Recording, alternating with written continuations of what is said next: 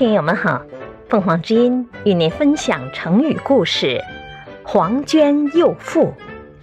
解释“绝妙”二字的隐语。这个成语出自《世说新语·解语》。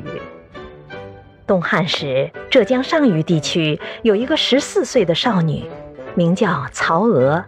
因为她的父亲在江里淹死，曹娥投江寻觅父亲的尸体，最后也被淹死了。这件事很快传扬开来，并被加上迷信的色彩。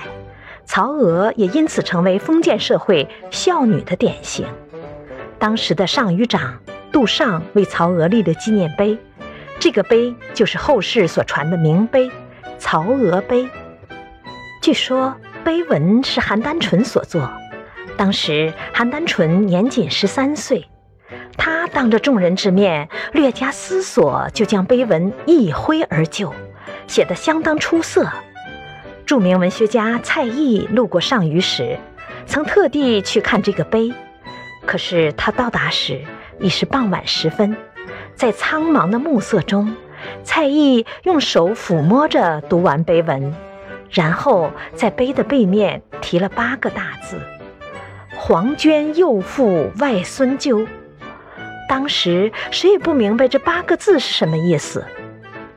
据说《世说新语》载，蔡邕题字后的一天，曹操和他的主簿杨修路过上虞，便一同去看曹娥碑。曹操指着蔡邕的题字问杨修。这八个字的意思你知道吗？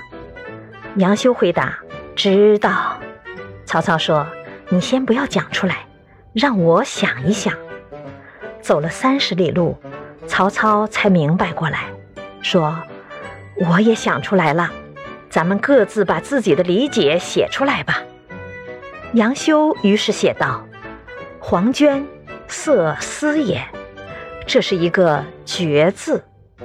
幼妇，少女也，这是一个妙字；外孙，女之子也，这是个好字；就寿心也，这是一个词字。这八个字的意思是绝妙好词。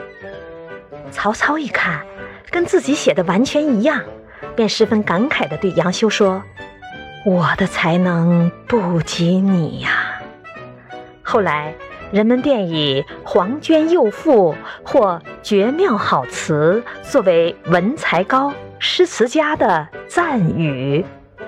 感谢收听，欢迎订阅。